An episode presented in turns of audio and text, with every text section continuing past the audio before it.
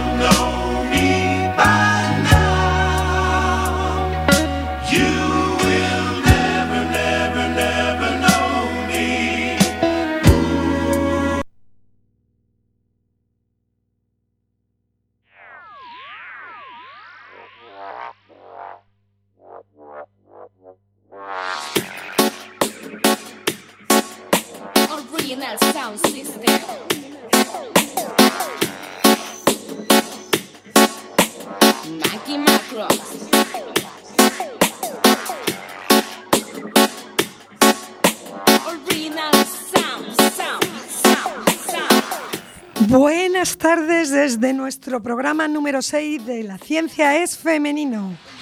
Mi espacio y sentido me incita a seguir por toda esta constelación que estoy por descubrir. No hace falta ya nada, deseo seguir por toda esta constelación viajando hasta el fin. Mi espacio es el sistema de sonido.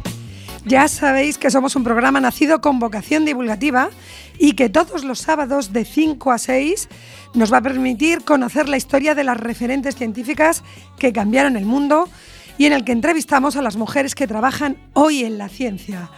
Por esta y otras muchas razones que descubriréis todas las semanas, en la emisora, en la emisora comunitaria Quack FM eh, tendremos que seguir La ciencia es femenino.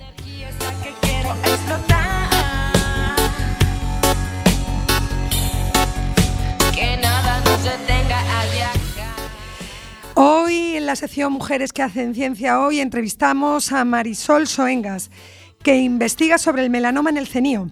Es una de las investigadoras más prestigiosas del mundo en la lucha contra el melanoma, el cáncer de piel más común y también el más letal. En la sección Científicas que hacen historia, hoy hablaremos de Isabel Zendal. Hoy precisamente se celebra en su segundo bicentenario una conmemoración en el puerto de La Coruña y fueron ellas las que llegaron o fue, fueron una de las claves para que se acabase y se exterminase con la viruela. Una sección que dirige y presenta Lara Ruiz y que hoy va a estar interesantísima. Tenemos también la agenda de la ciencia que viene cargada porque Naucas está en Coruña y hay un montón de científicas esperando que luego las entrevistemos. Así que hoy estamos felices en La ciencia es femenino en Quack FM 103.4. No os lo perdáis.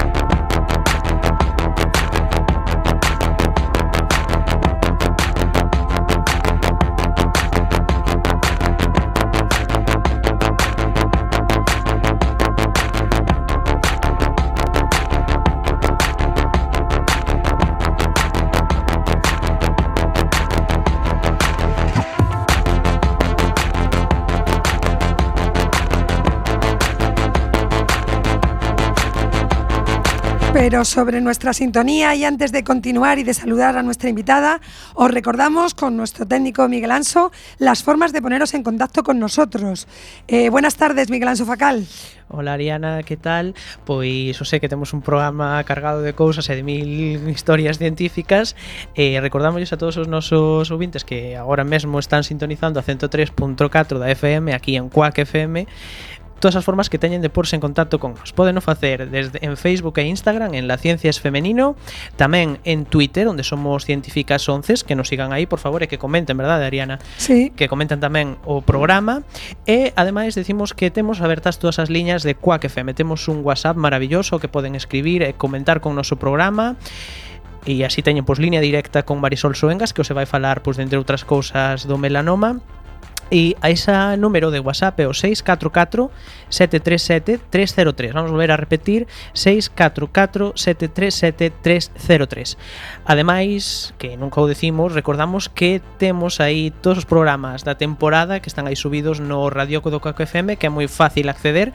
Basta con entrar en Google e poñer eh, Quack FM, Radioco, La Ciencia es Femenino, e aí teñen todos os programas con todas as científicas que pasaron por aquí pues, para ver cando, cando queiran. Así que nada, eu creo que estamos ansiosos de comenzar o programa, eh, Ariana, así que nada, se te parece, vamos a eso entonces.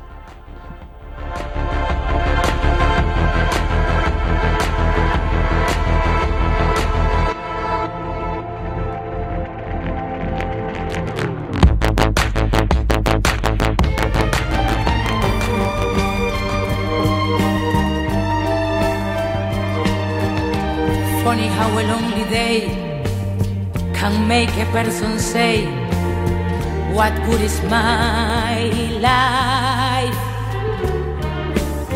Funny how a breaking heart can make me stop to say, What good is my life?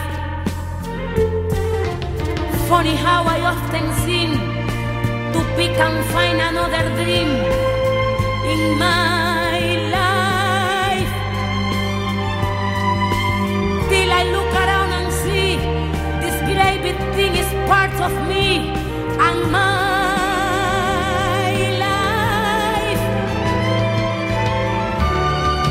this Y con esta sintonía de mi vida cantada por la Lupe es el momento que todos esperamos. Tenemos a Marisol Soengas. Buenas tardes. Buenas tardes. Es un placer tenerte. Eres una de las grandes científicas de referencia del mundo y una de las que podemos presumir desde Galicia y desde España. Eh, así Bueno, me que encantaría- gracias. Me estar ahí ahora en La Coruña, porque sabéis que, que, bueno, tengo mucha familia en Coruña. Yo estudié, bueno, desde venía un añito hasta los 18, 19, así que yo me siento muy coruñesa. ¿no? Estoy en Madrid ahora mismo, pero me encantaría estar ahí. Pues hoy es un día además muy coruñesa a nivel científico. Hoy tenemos a Naucas 2019 en el Rosalía de Castro y hoy es el Día de los Océanos y está el Oceanográfico también con una jornada de puertas abiertas. Lo disfrutarías. Así que te emplazamos porque como eres un lujo te invitaremos más veces. Muy bien.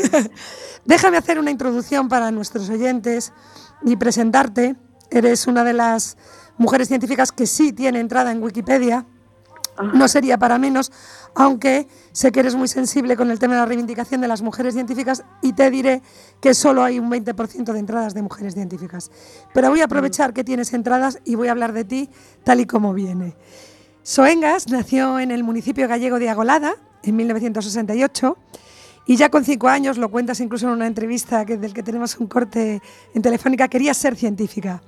Empezaste la carrera en la Universidad de La Coruña, eres bióloga especializada en microbiología por la Universidad Autónoma de Madrid, que fue allí donde, donde obtuviste el doctorado, y desde 1997 has sido investigadora en el laboratorio Cold Spring Harbor en Nueva York. Allí fue donde te especializaste en el análisis de los mecanismos de la muerte celular. Te has formado junto a la histórica científica Margarita Salas, de hecho también en otro corte se habla de que ese centro ha dado no solo a Margarita, que es una referencia a nivel mundial en genética, en ciencia, sino que compartiste con Cristina Garmendi y María Blasco, hoy trabajas con ella en el CENIO, y ese ejemplo te ha servido para que siempre consideres natural que una mujer ocupe cargos de responsabilidad, que eso en el último bloque lo hablaremos, mujer y ciencia. Entre 2002 y 2008 trabajaste en la Universidad de Michigan, y bueno, luego me tienes que explicar eso del paternalismo de ser mujer y joven, que también lo tocaremos. Volviste a España en el 2008 y desde entonces eres directora del grupo de melanoma del Centro Nacional de Investigaciones Oncológicas CENIO, donde bueno, se realizan avances en lucha contra el cáncer. Eh, estás centrada en el cáncer de piel y melanoma, que también llegaste por casualidad, como todo en la ciencia, a veces una cosa lleva a la otra, también entraremos en esto. Y en el 2017 eh, es un hito porque tu equipo logra desarrollar unos modelos animales, los ratones bioluminiscentes, que desde aquí nosotros pedimos el método Met-Aller que sea ya un Nobel para ti y para tu equipo, porque son los primeros que permitieron visualizar las carreteras de la diseminación del tumor. Así que yo creo que es un tema para dar más premios de los que tienes en este momento. Eh, bueno, eh, eh, tienes muchísimos reconocimientos. Yo voy a destacar el que te otorga la Junta de Galicia, el premio María Josefa Wonenburger, otra de las científicas a las que hay que reivindicar, que además era coruñesa y que ejerció siempre fuera en Estados Unidos. Y en el Congreso Mundial de Melanoma, celebrado en Brisbane, en Australia, con el premio del anual, eh, anual de la Sociedad for Melanoma Research, que yo también soy fatal en inglés. Yo me acuerdo que a ti te daba miedo ir, ahora lo dominas, pero era un tema, a mí me pasa igual, aunque tengo nuevas generaciones aquí a mi lado que harán luego la sección de mujeres que han hecho historia, que ella lo domina, porque las nuevas generaciones hablan mejor. Bueno, ha sido, bueno, hay muchísimos premios, pero yo creo que hay que entrar en materia. Eh, la primera pregunta, puesto que es tu especialización y luego iremos desgranando otro tipo de cosas, es ¿qué es el melanoma? Bueno, bueno, antes de nada, muchas gracias por la presentación. La verdad es que lo habéis resumido muy bien. Eh, bueno, ¿qué es el melanoma?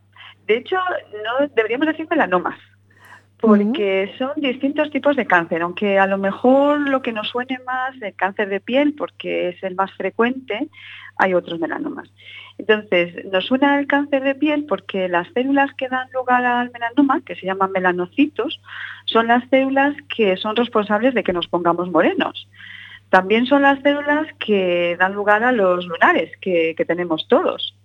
Entonces, eh, bueno, nosotros nos interesa, por una parte, estudiar estos lunares que son benignos y luego los melanomas, que como os decía, pues la mayor parte están en la piel, son melanomas cutáneos, pero también tenemos melanocitos en los ojos, las mucosas, y entonces hay distintos tipos de melanomas.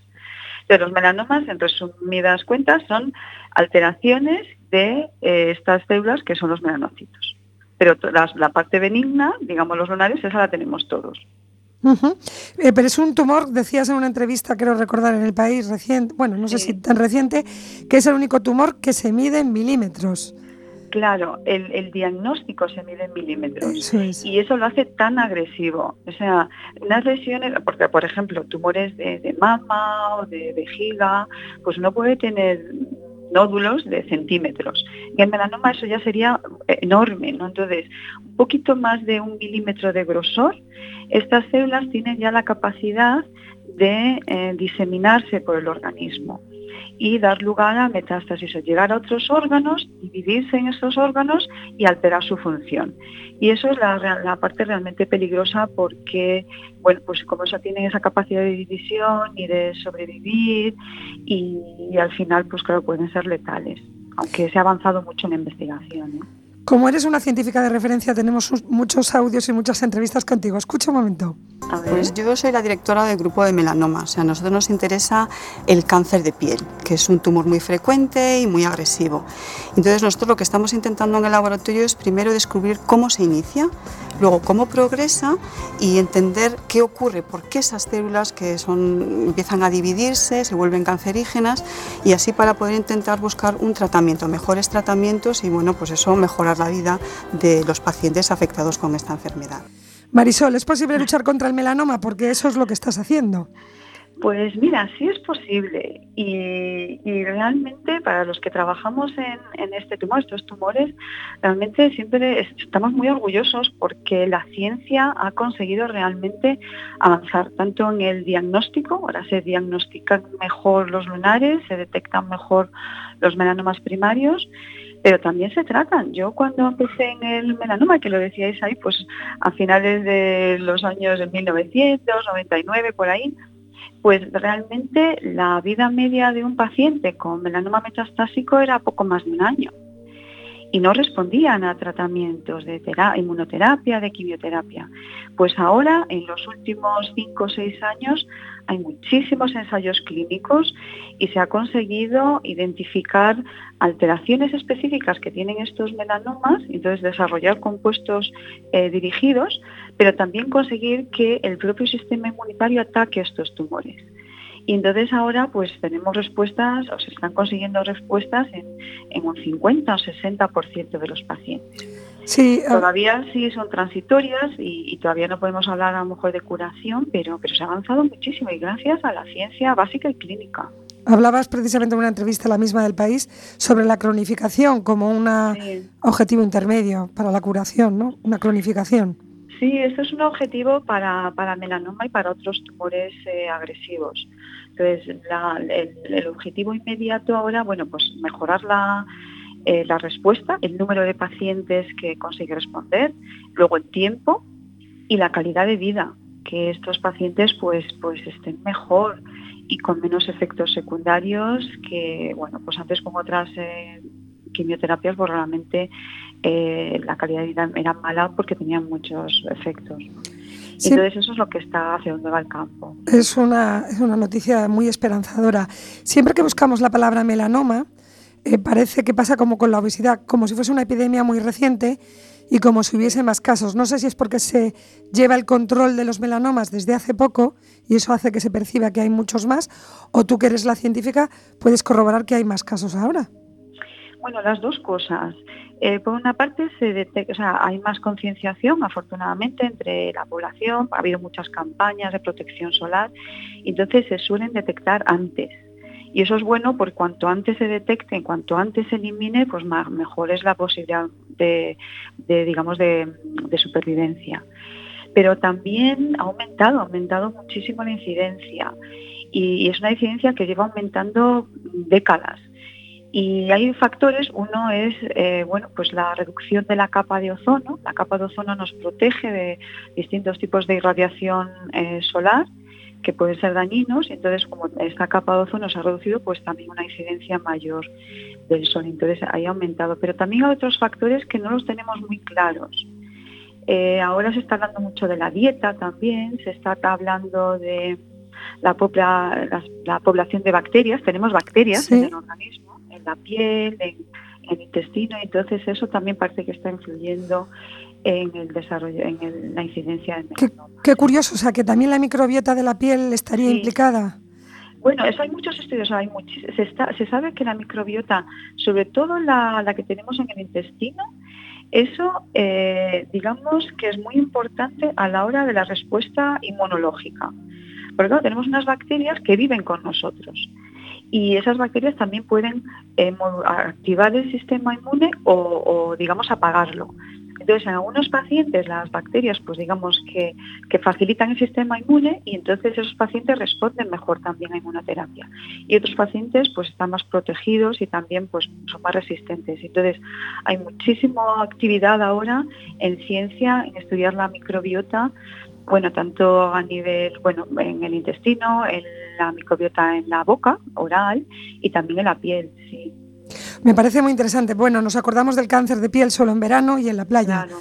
pero montaña también, lógicamente, por la altitud. eh, la gente especialmente con lo que acabas de comentar, con el sistema de defensas a lo mejor más débil, como niños, bebés, ancianos, más inmunodeprimidos. Eh, hablábamos del concepto memoria de la piel. Sí. Yo te querría preguntar, en todo esta, un poquito largo esta introducción, ¿cómo es la epigenética del melanoma? O sea, ¿cómo nos influye lo que hacemos? Sí, lo que hacemos, muchas cosas. Bueno, por una parte, el, la- la- el propio tipo de piel. Pues hay pieles muy claritas y que, que, bueno, enseguida se queman cuando salen al sol, pieles que, que se ponen morenas o responden mejor, y luego pues la piel negra, que, que no es que tengan más melanocitos, lo que tiene es más melanina. Y entonces, bueno, pues está también protegida, porque la melanina, o sea, cuando esto nos ponemos morenos, algo que a lo mejor uno no lo piensa bien, pero el hecho de ponerse moreno, lo que está ocurriendo es que tenemos, los melanocitos se activan y empiezan a producir una proteína que se llama melanina, y esta melanina, digamos que la secretan, la exportan a las células del entorno. Entonces se forma una especie como de paraguas. Entonces, realmente el, ponerse moreno es una respuesta una defensa, al sol y una respuesta para evitar de daño para evitar más daño. O sea, cada vez que nos estamos poniendo morenos es que nuestro cuerpo está detectando que, que, bueno, que hay que actuar porque si no nos podemos quemar y entonces se pueden producir mutaciones en, las células, en el ADN. De las células. Esta pregunta es desde la incultura y desde el desconocimiento. ¿Esa bajada de vitamina D que hay en los países, como incluso en Galicia, tendría algo que ver con que tenemos menos herramientas para defendernos o no tiene una relación directa? Sí, también, eso también hay muchos estudios. O sea, la, vitamina sí es muy importante, la vitamina D, porque es, bueno, son precursores también para moléculas que nos permiten responder mejor a la exposición solar. Lo que pasa que, que bueno, en eso también hay mucho, eh, digamos que con la, con la dieta habitual y con la exposición normal que uno puede tener al sol, pues, pues digamos que que es suficiente. A lo mejor países que pasan pues a lo mejor la mitad del año eh, sin sol o personas que trabajan de noche y que realmente no tienen una exposición solar pues pueden tener problemas, entonces tendrían que suplementarse con, con vitamina. Pero pero bueno, digamos que no, que a veces se dice, ay, claro, pues es la, no hay que salir, o sea, hay que protegerse, pero puede haber un problema por, no sé, deficiencia de, deficiencia de vitamina, pero no, en general eso no debería ser un problema. Vale, o sea, que tampoco, claro, a veces tenemos la tendencia de buscar soluciones sencillas a problemas complejos. Mira, escucha un momentito, que seguimos con, pinchando algunos audios tuyos. y, y dentro de las células tumorales en aquel momento, las más agresivas, una de las más agresivas eran las de melanoma. Entonces, realmente llegamos al melanoma un poco por, casualidad, pues haciéndonos la pregunta de, bueno, ¿y por qué hay células tumorales que, no responden a, terapia? ¿Por qué no se mueren de esa forma dirigida que es la apoptosis? Y, nada, empecé el melanoma y además era un reto, ¿eh? porque, claro, todo el mundo me decía, ¿por qué vas a estudiar un tumor que es tan difícil? ¿no? Pues estudiar algo un poco más fácil. Pero bueno, a mí me parecía interesante y entonces pues ya dentro del laboratorio de Scott Lowe pues yo ya empecé a, llevar mis propias investigaciones, empecé a conocer gente en el campo, que luego si queréis hablar de lo importante que es el networking, realmente hablar con otros científicos. Y pues ahí ya, ya decidí que, yo quería trabajar y colaborar al melanoma, que en aquel momento no se conocían ni las bases moleculares ni se tenían terapias eficientes. Estamos, en, estamos escuchando cómo llegas al melanoma de forma un poco casual. Cuéntanos más. Sí, porque bueno, yo, como decías, hice la tesis con Margarita Salas, que es una de las grandes referentes en, la biología molecular en España. Y con Margarita estudiábamos realmente un proceso mm, bastante sencillo, era entender cómo se duplica el ADN en un modelo pues, muy sencillito. Y de ahí lo que pasa es que Margarita tenía, o era un, pues, un grupo muy grande, pues eh, gente, digamos que muy bien formada. Y entonces nosotros, y, en cierto modo, ambiciosa, ¿no? Pues queríamos hacer cosas, queríamos salir al extranjero y aprender, aunque bueno, nuestro inglés, como decías en ese momento, pues no era muy bueno, pero entonces yo me fui eh, a Cold Spring Harbor Laboratory, en aquel momento era, me fui a un grupo pequeño, bueno, ahora ya es con Scott Lowe, ahora ella tiene un grupo enorme, es una de las grandes figuras en, en ciencia, pero Scott lo que quería estudiar era un mecanismo por el que poder inducir muerte en las células tumorales. Y lo que pasaba es que las células tumorales, claro, son tumorales y son agresivas porque tienen mecanismos de protección.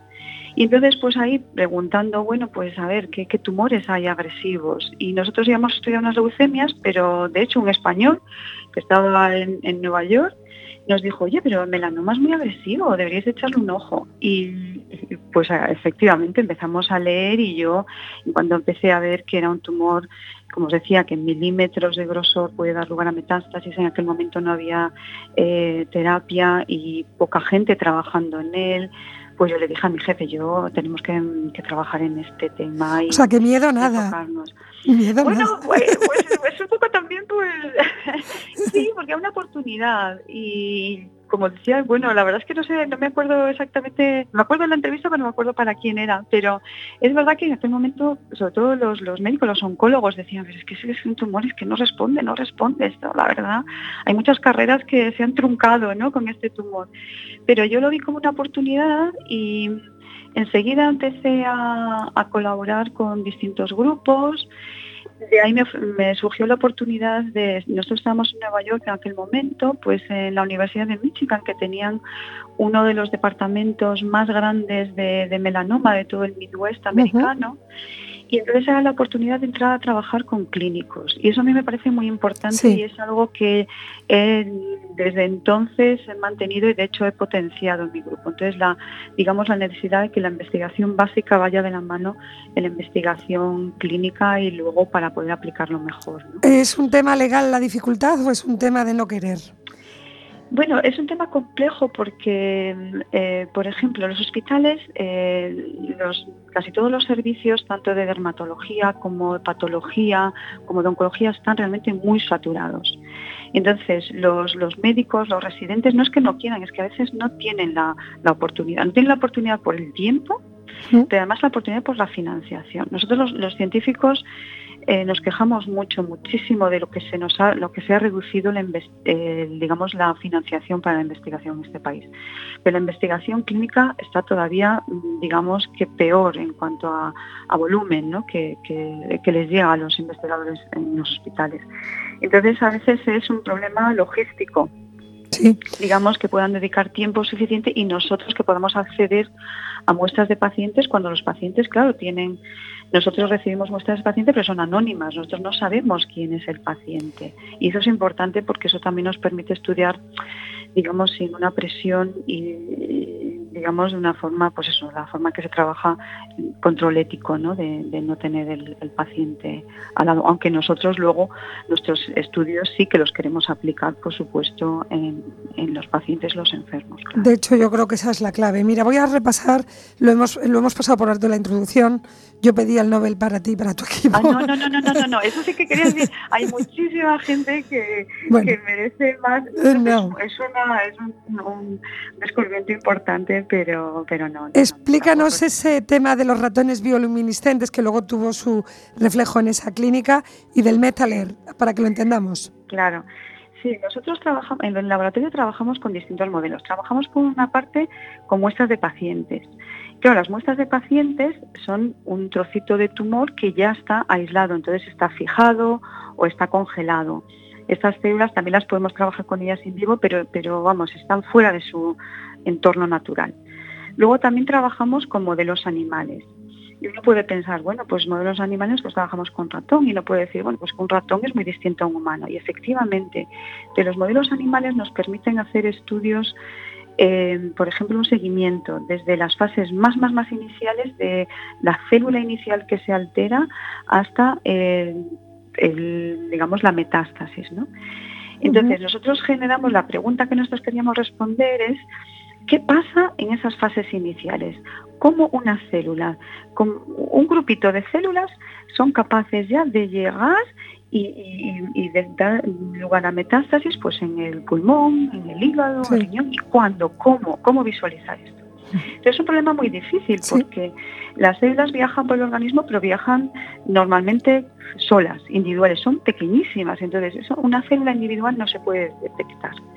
Pero lo que sí que se puede detectar es, digamos, cómo van aprovechando y generando sus propias rutas de diseminación. Yo pongo el ejemplo de, imaginaos que es un coche de carreras, la célula tumoral, ahí como un alerón y corriendo por todo el organismo. Pero necesita una carretera para avanzar. Sí. Entonces, aprovecha las carreteras existentes, pues los vasos linfáticos, los vasos sanguíneos, pero también es capaz de formar sus propias carreteras. Y eso lo hace porque activa y atrae a muchas otras células que, digamos, como los trabajadores de las carreteras. ¿no? Entonces, o sea, crea su propio equipo, su propio equipo sí, de constru sí, sí, constructor. son muy inteligentes, entonces, a, a, a, digamos que instruyen a las células del entorno para que primero le produzcan nutrientes, luego para que generen esas carreteras, para que les permitan sobrevivir. Entonces nosotros el ratón, eh, es un ratón bioluminiscente, emite luz, y, eso lo hace porque lo hemos modificado genéticamente. El ratón está bien, no sufre, no tiene ningún problema, hay todos los controles éticos para que esto se haga bien. eh, y entonces lo que pasa es que cuando se empiezan a producir estas carreteras, pues empieza a emitir luz. Y entonces nosotros eso nos permite ver, por una parte, cuándo O sea, ¿cuándo se está produciendo esta activación y dónde? ¿Y se podría parar? ¿Serviría al, Claro, al conocer el mecanismo? Claro, entonces eso lo utilizamos para con, dos, digamos, eh, para dos tipos de estudios. Uno para saber qué son esas, cómo, cómo lo hace. Estas eh, células, todos estos, digamos que lo- los trabajadores que las células del melanoma reclutan, ¿cuáles son? ¿Cómo lo hacen? Entonces el mecanismo. Entonces nos permite estudiar cómo hace. Y la otra parte es, bueno, sabiendo cómo y cuándo se activa, pues entonces nosotros ahora podemos probar fármacos. Y podemos probar fármacos antes de que se activen esta, antes de que se nos produzca la luz, cuándo se está produciendo esa bioluminiscencia y luego después.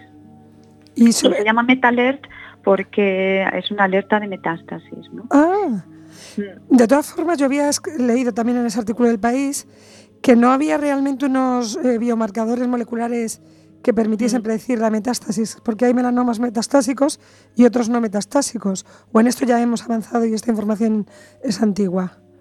Bueno, seguimos, seguimos en ello. ¿eh? No, el, el problema de los melanomas es que son los campeones de las mutaciones, Mm. decimos siempre. Son el tumor, ese es el tumor que acumula el mayor número de alteraciones en el ADN. Y eso es en parte porque responde a radiación solar. O sea, por eso decimos que la piel tiene memoria. Durante muchos años y durante mucha exposición al sol, pues se va dañando, se van dañando los núcleos y van acumulando mutaciones. Entonces, el, problema que nosotros tenemos, que el campo tiene, es distinguir. Hay muchas mutaciones que no tienen efecto, afortunadamente, Mm. pero otras sí. Entonces, eh, lo difícil es encontrar, en- es como si uno tuviera una sopa de letras y encontrar justo las que son eh, las más importantes para escribir todo ese proceso de, de diseminación. Entonces, eso es lo, lo difícil. Y entonces, digamos, hoy por hoy el diagnóstico del melanoma, los dermatólogos lo hacen en base, como decíamos, bueno, por una parte el grosor de la lesión, cuánto de profunda es, luego, bueno, tiene una serie de características de cómo están las células, de cómo se divide, pero es sobre todo una observación. Entonces, porque molecularmente hay tantas alteraciones que todavía no las hemos separado bien. Pero bueno, también se ha avanzado en, en ese, en ese campo. Para que nos hagamos una idea de tu- la lo fascinante de tu trabajo, tenemos otro audio que salió en Comando Actualidad, de- que Ah. fueron a tu propio laboratorio y Sí. allí cuentas cómo, cómo se veían esas, esas células. Escucha. Doctora Soengas, Buenos días, gracias. Mónica de Comando Actualidad. Nosotros bueno, trabajamos con Este distintos es el fármacos, compuesto. pero este en particular es uno que hemos genera- generado nosotros, se llama BO110 Ujú. y lo que tiene es la peculiaridad de que, que, bueno, que es muy eficiente en células tumorales. Aquí lo que veis en azul pues son células tumorales, si están teñidas son células cancerígenas. Entonces se empieza una condición y luego se prueban distintos fármacos para ver si funcionan, si matan o no. Y esto es ya, que es con el nuestro, es mucho, mucho menos Madre mía, es- pero se nota muchísimo la diferencia. pues No sí, sé- por aquí que está con Todo una gran lleno, cantidad de células sí. y aquí pues casi casi ninguna. Y esto es aplicando este compuesto, Este que han investigado ustedes, Sí, ¿no? Esto es un, un ejemplo, entonces tenemos dos ratones Sí. y esto es igual que, digamos, el mismo tipo de ensayo que en humanos. Aquí vemos un ratón con melanoma. Sí, un ratón con melanoma y además como los pacientes tienen tumor primario y luego estos son metástasis. Madre ¿Veis mía. por ahí? Fijaros la diferencia cuando lo tratamos con BO110, entonces es que no vemos nada. O sea, O sea que a este ratón se le ha aplicado este compuesto investigado Sí, por ustedes efectivamente. y vemos que está limpio. Sí, El siguiente paso, viendo que es eficaz, es probarlo en humanos y hacer un ensayo clínico, Sí, ¿no? efectivamente. Antes de que esto llegue a convertirse en medicamento. sí, sí, sí, necesariamente. Necesariamente. En ensayos clínicos de distintos niveles. Eh, esta es la pregunta que, además se la voy a dedicar a una amiga que falleció de un melanoma pillado a destiempo, cuya pita. ¿Qué, qué nos puedes decir ahora que se han emocionado viendo cómo vuestro fármaco está reaccionando ante el tejido de ese ratón? ¿Para cuándo un fármaco eficaz? Bueno, bueno, antes, antes de nada tengo que decir que estoy impresionada con esta entrevista, ¿eh? Porque os la habéis preparado muchísimo. ¿no? Muchísimo. Normalmente, digo, o sea, yo, es verdad que, que, que, bueno, a mí me gusta hablar con la prensa, me parece muy importante, bueno, con la prensa y con los divulgadores en general. Pero bueno, muchas veces, pues eh, sí, conocen un poco el tema, pero, pero muy superficialmente. Vosotros lo- realmente os lo habéis trabajado, así que muchísimas gracias. gracias. Creo que eso es muy importante también para, seguro que lo aprecian vuestros oyentes. Muchas gracias. Entonces, eh, sí, este es un extracto aquí en esta, digamos que se me preguntaba sobre tratamientos y sobre tratamientos que habíamos desarrollado desde nuestro grupo. Entonces sí, nosotros eh, encontramos eh, un compuesto que atacaba las células tumorales de una forma muy particular que no se había descrito antes. Las células básicamente se autodigerían a sí mismas. Pero además funcionaba en células de melanoma, que son muy agresivos, pero también en tumores de, mama eh, triple negativo, o sea, un tipo de tumor de mama muy agresivo, en ovario, en modelos de páncreas, eso en sistemas en, el laboratorio. Y entonces un investigador de mi grupo, en aquel momento, Damián Tormo, pues me dijo, bueno, pues bueno, tenemos que patentar esto. Entonces lo patentamos, el compuesto, y eh, también fue iniciativa suya montar una compañía que es Bioncotech Therapeutics. Y a partir de ahí, bueno, ya la compañía tiene vida propia, tiene sus propios, eh, bueno, pues gestores ya, eh, una directora general, además mujer, Marisol Quintero, entonces ya muy profesionalizado. Y bueno, pues a partir de los resultados que teníamos en el laboratorio, se generó esa propiedad intelectual, una patente. La patente se licenció del CENIO a esta compañía, Bioncotech Therapeutics, y ya la compañía pues tuvo, digamos que un desarrollo clínico para poder, digamos, probarlo en pacientes. En este momento está un derivado de este compuesto, ahora es BO112, y y bueno, pues sí, se está probando en pacientes efectivamente que además con la peculiaridad que son pacientes que no han respondido a otros tratamientos, son pacientes realmente muy difíciles. Es una fase muy inicial, es un ensayo clínico en fase 1 pero bueno, hay pacientes que, que, ya han respondido y para mí eso es una de las grandes alegrías. No es trabajo mío qué ya. gran alegría, sí, sí. No, pues la primera vez que se presentó, se presentó en un congreso internacional y además lo presentaron los clínicos que están haciendo el ensayo y para mí ver en una pantalla, claro, las pantallas en los, en los congresos pues son, yo que sé, tres o cuatro metros la pantalla, eh, un PET, un scan de una mujer eh, eh, tenía su tumor antes y después del tratamiento el tumor pues había reducido. Entonces a mí, pues claro, este es uno de los momentos de, gran alegría, ¿no? Porque dices, bueno, pues el trabajo con tantísimo esfuerzo de muchos años, mucha gente, yo tengo un equipo fantástico, la mm. verdad, y, y, luego ya la compañía, y eso ya es mérito de la compañía, pues poder llegar a un paciente. Todavía falta mucho por hacer, tampoco quiero, no sé, que la gente piense que ya se está curando el melanoma con nuestro compuesto, no, ni mucho menos. Pero hay esperanza y eso es importante. Pero sí, sí, no hay que ser, porque a veces sí que, no sé, se interpreta, o sea, está en una fase inicial, todavía quedan otros estudios por hacer, muy costosos, muy complejos, comparando con otros tratamientos y bueno, ya muchos hospitales, pero, pero bueno, es un mensaje que, que nosotros nos gusta lanzar a la comunidad científica, bueno, a la comunidad científica y a la, y a la población en general, que desde España y con todas las limitaciones que tenemos y con la financiación realmente patética casi que, nos ha que nos ha tocado lidiar, con la que nos ha tocado lidiar, pues se hace un trabajo yo creo que, a nivel internacional relevante, entonces podemos estar muy orgullosos. Y lo celebramos, me quedaría muchas más horas hablando contigo, pero pasamos al tercer bloque. La pregunta es ser mujer y hacer mm. ciencia. Y vamos a hablar de vocaciones y de ser científica. Escucha este audio. Pues mi madre siempre dice que yo desde pequeñita, con 4 o 5 años, ya decía, mamá, yo quiero ser científico. Y, la verdad es que me influyeron muchas personas, pero sobre todo tuve mucha suerte con los profesores de biología, ya desde el colegio. Y recuerdo uno, pues era un profesor que, que nos organizaba en el, en el, colegio en equipos. Y entonces cada equipo tenía un capitán y, o una capitana, y yo quería ser la capitana. Y entonces era una cosa de decir, bueno, pues yo quiero que mi equipo funcione y teníamos que hacer, eh, pues bueno, trabajos y teníamos que estudiar. Y entonces un poco esa, eh, digamos que esa energía que del profesor, es decir, esa indicación de decir, bueno, pues venga, ser capitanes. En la universidad, pues los profesores de bioquímica molecular, pues me, me influyeron mucho porque me ofrecieron la oportunidad de empezar en un laboratorio ya muy pronto y a mí pues aquello me encantaba. Entonces yo decidí que lo que yo quería hacer era pues, pues bueno, descubrir algo. Qué importante es, Marisol, la educación y la divulgación. Cuéntanos.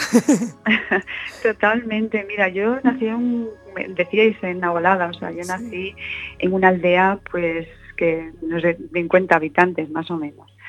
Eh, sin ningún entorno de, biólogos ni de medicina. Yo fui la primera que fui a la universidad Y esto lo digo porque a veces uno pues pregunta, bueno, y claro, tienes ahí eh, influencia de la familia. Y dicen, no, no necesariamente. Uno realmente, claro que influye, si, el entorno es muy importante. Pero, pero bueno, también digamos que la propia ambición también ayuda. ¿no? Luego en el colegio, pues sí, yo tuve, como decíais, pues, mucha suerte con las profesoras de, biología. Eh, la profesora de bioquímica del Colegio Universitario de La, de la Coruña, Esperanza Cerdán, a mí me influyó mucho porque me encantaba la bioquímica. Y, la explicaba bien entonces, porque puede ser muy dura o maravillosa. bueno, a mí se me dio muy bien, se, me dio, se me daba muy bien. Y entonces ahí me enteré que estaba el Centro de Biología Molecular en Madrid y dije, yo tengo que ir a Madrid y pregunté que cuál era el mejor laboratorio, así, poco ingenua, y porque yo tenía muy buenas notas. Y entonces me dijeron Margarita Salas y, la verdad haber tenido Qué maravilla. una mujer como jefa para nosotros era no natural, pues es pues una mujer. Yo nunca me planteé en su momento, no nos planteamos la diferencia entre una, una jefa o jefe hombre o mujer, era natural. De hecho, hemos sabido mucho más sobre la trayectoria de Margarita mucho después, porque en aquel momento cuando nosotros estábamos, a ella no se la invitaba, no, no, salía en la prensa, no tenía premios, no se hablaba de mujeres en ciencia, pero nosotros, pues para nosotros era muy normal.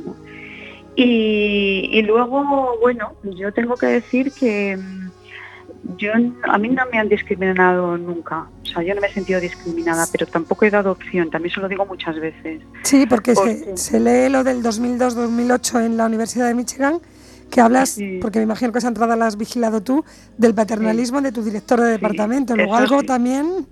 Sí, sí, o sea, no es discriminación, pero paternalismo mucho, porque, claro, yo era la única mujer en el departamento un departamento clínico, pues como a lo mejor, no sé, 30 profesores, una cosa así. Y la única mujer, la más joven de todos. Y entonces, pues lo primero que dijo, ay, bueno, aquí está Marisol y la tenéis que ayudar y bueno, porque a lo mejor hay gente que intenta aprovechar, pero estuvo así como cinco minutos. Ah, y entonces yo, al momento no dije nada, pero luego le mandé un email a él y a los dos mentores que yo tenía del departamento. Entonces le dije, mire, doctor muchas gracias pero me tiene usted que dejar, eh, primero, si me tiene algo que decir, dígamelo a mí, y no me lo diga delante de los compañeros porque eso me pone en una, situación de desventaja. Y luego, eh, déjeme equivocarme. Y, él eh, me contestó en, nada, en dos minutos, me dijo, tienes razón. Claro, hay que evitar la condescendencia cuando tienes un nivel alto en la ciencia. Y me dijo, tienes razón. Ahora, yo después, cada vez que teníamos una reunión, cada vez que había una reunión de departamento, cuando se invitaba a alguien, yo me preparaba toda la entrevista, me estudiaba todo el currículum de la persona que venía, hacía preguntas, o sea que yo también le demostré que, que podía confiar en mí. Entonces yo por eso digo que, que no he tenido, pues, digamos, discriminación como tal, paternalismo mucho, eh, pero también me lo, me lo, he trabajado. Y también es una cosa que creo que es importante eh, recalcar, ¿no? Porque, bueno, a veces se habla mucho de las cuotas, que hay las mujeres que ahora entráis porque, claro, como hay que tener mujeres los comités, pero una cuota te puede permitir que te llamen la primera vez, pero si no lo haces bien no te van a volver a llamar. Y lo demuestras porque estás implicada en alentar las vocaciones científicas entre niñas y mujeres, ¿no? Sí, sí. Bueno, yo me lío mucho, entonces hago muchas cosas. Eh, yo además coordino, bueno, pues la Asociación Española de Investigación contra el Cáncer es una asociación que, bueno, pues tenemos unos 4.000 socios más o menos de toda la investigación en cáncer en España. Yo formo parte de la Junta Directiva y dentro de la Junta Directiva pues también dirijo, coordino un grupo que se llama SECA Mujer. Y entonces, porque aunque yo no he visto, a mí no me han discriminado directamente, sí que he visto muchos casos y eso está totalmente documentado que, eh, bueno, pues eh, digamos a las mujeres nos cuesta mucho más llegar. Como decías, el 20%, somos el 20% en puestos de liderazgo. los currículos se suelen evaluar peor si tienen un hombre de mujer, los salarios suelen ser peores. Eh, en general, o sea, es mucho más complicado avanzar siendo mujer. Tengo el orgullo de compartir contigo, eh, fuiste la primera referente de Ejecutivas de ah. Galicia premiada, es una asociación en la que yo también estoy, y, también estás en la organización para fomento de las... Eh, o sea, Madrina Net. Madrina Net, efectivamente. Bueno, pues lo que digo, no nos queda mucho más tiempo. Me quedaría hablando contigo de muchas cosas. Quedas emplazada para dentro de unos meses, para que no se nos aburran la audiencia, pero la verdad es que es interesantísimo. Formas parte ya de la familia de las ciencias femenino y vamos a dejar que se escuche un audio de vocaciones para dejar un buen sabor de boca. Te despedimos y si quieres escucharnos entramos en una historia de, mujeres científicas que, que va a contar Lara Ruiz en unos minutos. Bueno, estupendo, muchísimas gracias. El mito a lo mejor cuando uno habla con, con niños pequeños o con pues, niños en edades de escolar, ¿no? Entonces les parece muy difícil. ¿Cómo puedes llegar a un laboratorio de investigación? Eso será muy difícil, hay que estudiar mucho. Y es cierto, hay que estudiar mucho. Pero yo siempre digo que no hace falta ser Einstein para ser un buen científico. Lo que hace falta es tener curiosidad. Y lo que hace falta es que se fijen, que busquen diferencias, eh, que quieran conocer más cosas. Y entonces eso es lo que determina un buen científico. Alguien que no se conforma. Y realmente, hombre, hay que estudiar porque hay que tener buenas becas, hay que tener una buena formación, pero no, no se requiere ser un cerebro para, para, ser, para ser bueno en tu trabajo.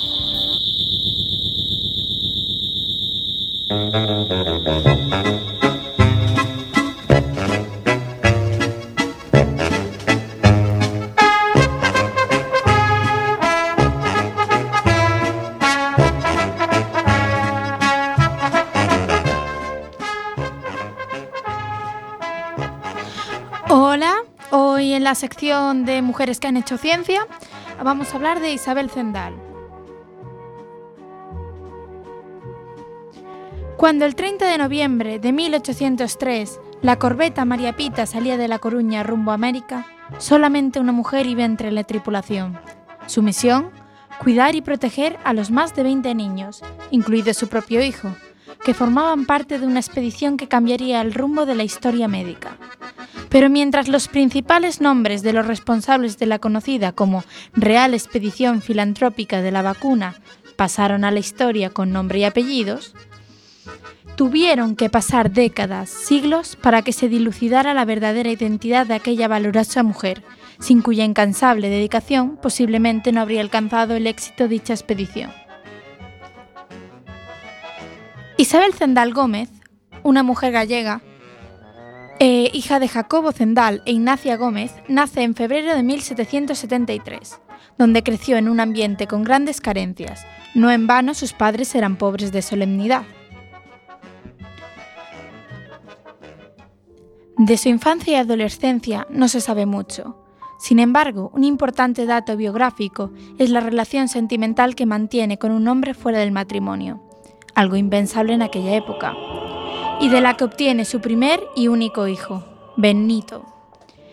El hombre con el que pensaba comprometerse la abandona tras enterarse y la condena al rechazo público, la condición de inmoral y la miseria absoluta. Pues era habitual que las madres fuera del matrimonio acabasen en la calle mendigando o, en muchas ocasiones, trabajando en un prostíbulo para poder sobrevivir. Tras muchas complicaciones y penurias, Isabel logra demostrar su gran habilidad en la organización, coordinación y cuidado, además de su gran inteligencia, pues a pesar de no haber podido acceder a la educación cultivada, creía firmemente en el progreso y valoraba enormemente la cultura y la acción que realizaban los científicos por la sociedad. A pesar de sus escasos recursos, aprovechaba cualquier oportunidad para suplir su ignorancia y aprender. Cuatro años después consigue el puesto como rectora de la Inclusa de A Coruña.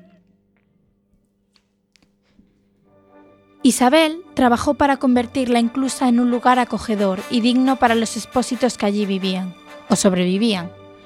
Es posible que su buena fama como gestora del centro llegara a oídos del doctor Francisco Javier Balmis, un médico militar que se le había encomendado en la dirección de la Real Expedición Filantrópica de la Vacuna, impulsada gracias al interés del propio rey Carlos IV, ya que su hija había contraído esta enfermedad y a pesar de no haber muerto, había quedado enormemente deformada. Balmis necesitaba que junto al equipo médico viajaran con él a América y las Filipinas, un grupo de niños a los que se les tendría que ir inoculando el virus de la viruela para que el fluido llegara en óptimas condiciones al otro lado del mundo. Además de los 10 niños que se trajo consigo desde Madrid para iniciar dicha cadena, necesitaba otros tantos para continuar el proceso en alta mar, hasta llegar a 22. Consciente de que con los niños tendría que, viajar alguien que los vigilara y los cuidara para que el proyecto llegara, nunca mejor dicho, a buen puerto, pronto se fijó en aquella mujer, trabajadora incansable que ya estaba acostumbrada a lidiar con niños, a los que sabía cuidar a nivel afectivo y físico. Así fue como Isabel Zendal se uniría a la Real Expedición para extender la vacuna de la viruela a todo el mundo conocido, de manera altruista para erradicar o al menos minimizar al máximo los efectos de un virus letal que ya se había llevado millones de vidas en todo el planeta. Después de viajar por infinidad de lugares del territorio de la América Española y de las Filipinas, Isabel Zendal no regresaría nunca más a España. Sus pasos se pierden en México, donde parece ser que se asentó el resto de sus días junto a su hijo Benito. La Organización Mundial de la Salud la consideró a mediados del siglo XX como la primera enfermera de la historia en misión internacional. La misión finalmente consiguió llevar la vacuna hasta las Islas Canarias, Venezuela, Colombia, Ecuador, Perú, México, las Filipinas y China. La bibliografía de este artículo la sacamos del libro Os nenos da variola de María Solar y los artículos del diario Mundo y el de Mujeres en la Historia.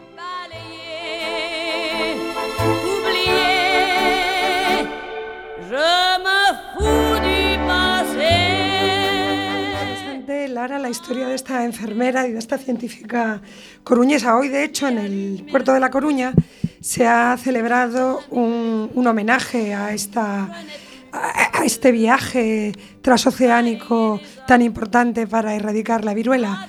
Eh, ¿Tú crees que mm, es determinante la participación y la reivindicación de esta mujer para que recuperemos todo lo que fueron ellas en la historia? Desde luego, eh, Isabel Zendal cumplió un papel muy importante en esta expedición.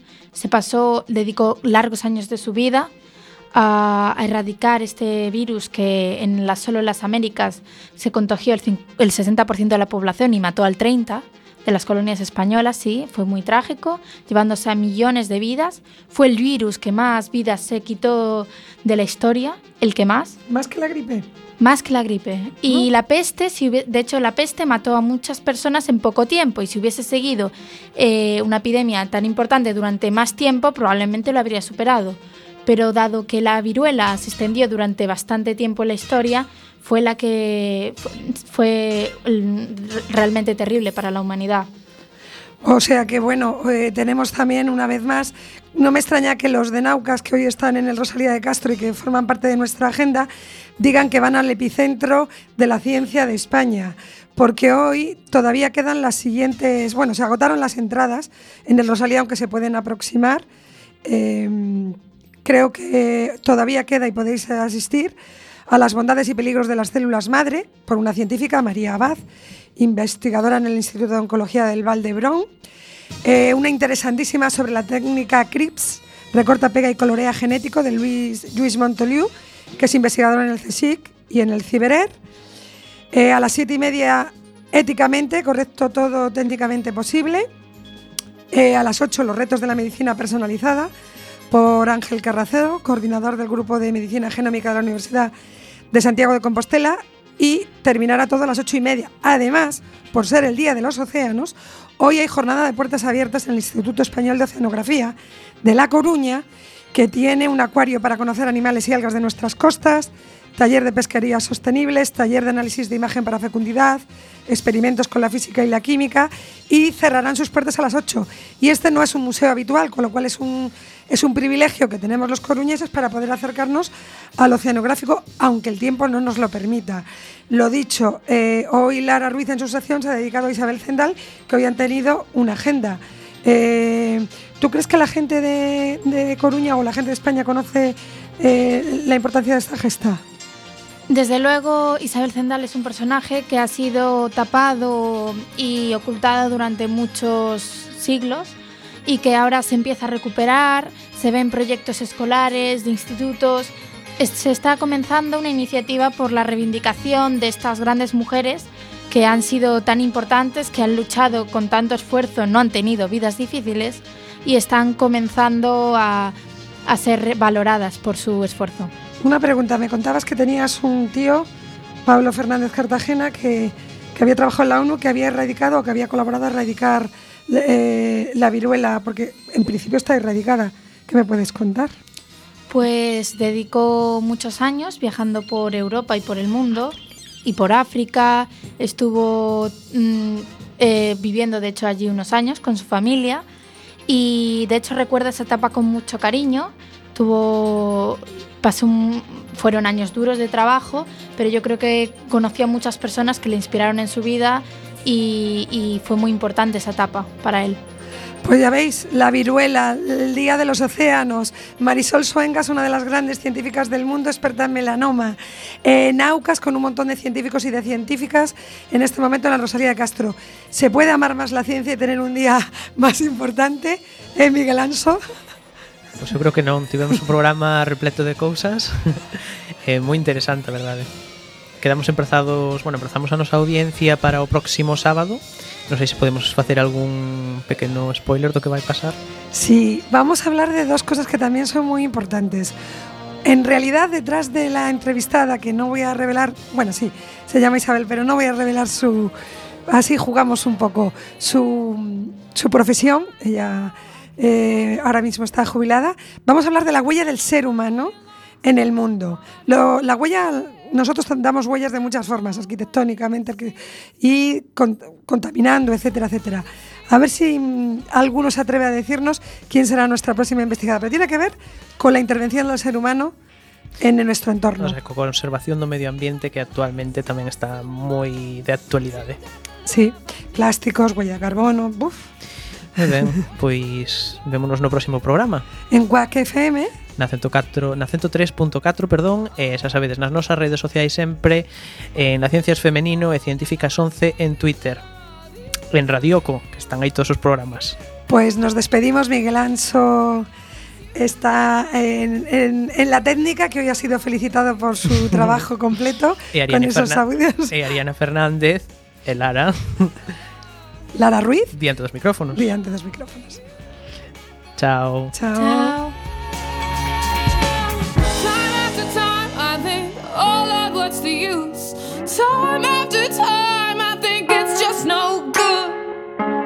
Cause sooner or later in life, the things you love, you lose. But you've got the love I need to see me through. You